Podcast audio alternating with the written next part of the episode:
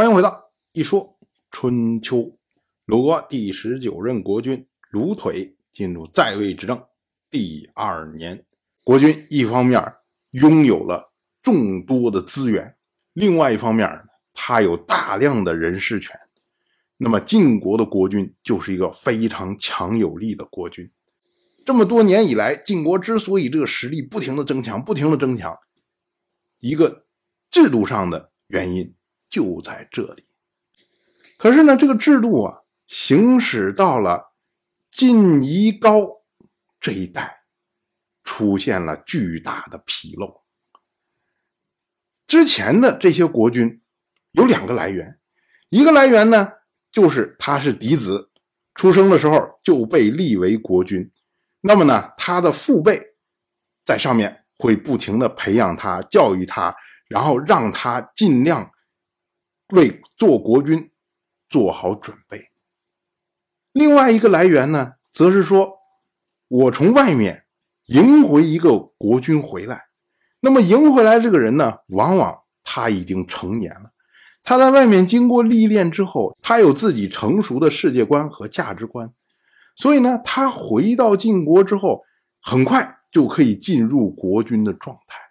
所以这两种情况呢，对于晋国来说都不会有任何的问题。可是晋夷高偏偏是一个特例。晋夷高他是从小的时候就成为国君的，他没有父亲父辈去教导他。所以呢，他并不知道应该怎么做一个国君。这个问题在其他的国家并不会出现，因为其他的国家他会有叔伯兄弟，有宗亲宗室里面的这些亲戚，然后会指点你，会帮助你，会教导你。可是呢，在晋国，他的国君是孤独的，只有一个人，就他自己。他这一支里面就他最大。他没有叔叔，没有伯伯，没有爷爷辈儿的、叔爷爷辈儿的这些人，宗族里面只有他一个人，他是最孤独的人。但是呢，他拥有无上的国君的权利。这样的话呢，就导致了晋夷高的任意妄为。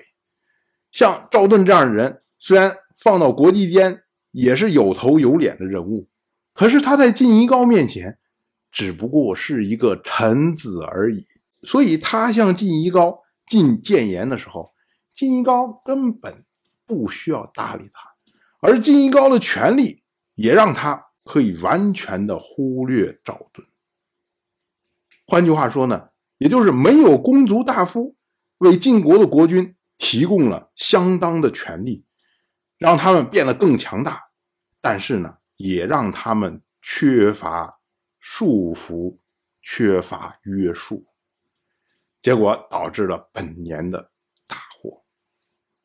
那么，新的国君晋黑豚上台之后，赵盾呢就开始酝酿进行改革。那么他用的办法是什么呢？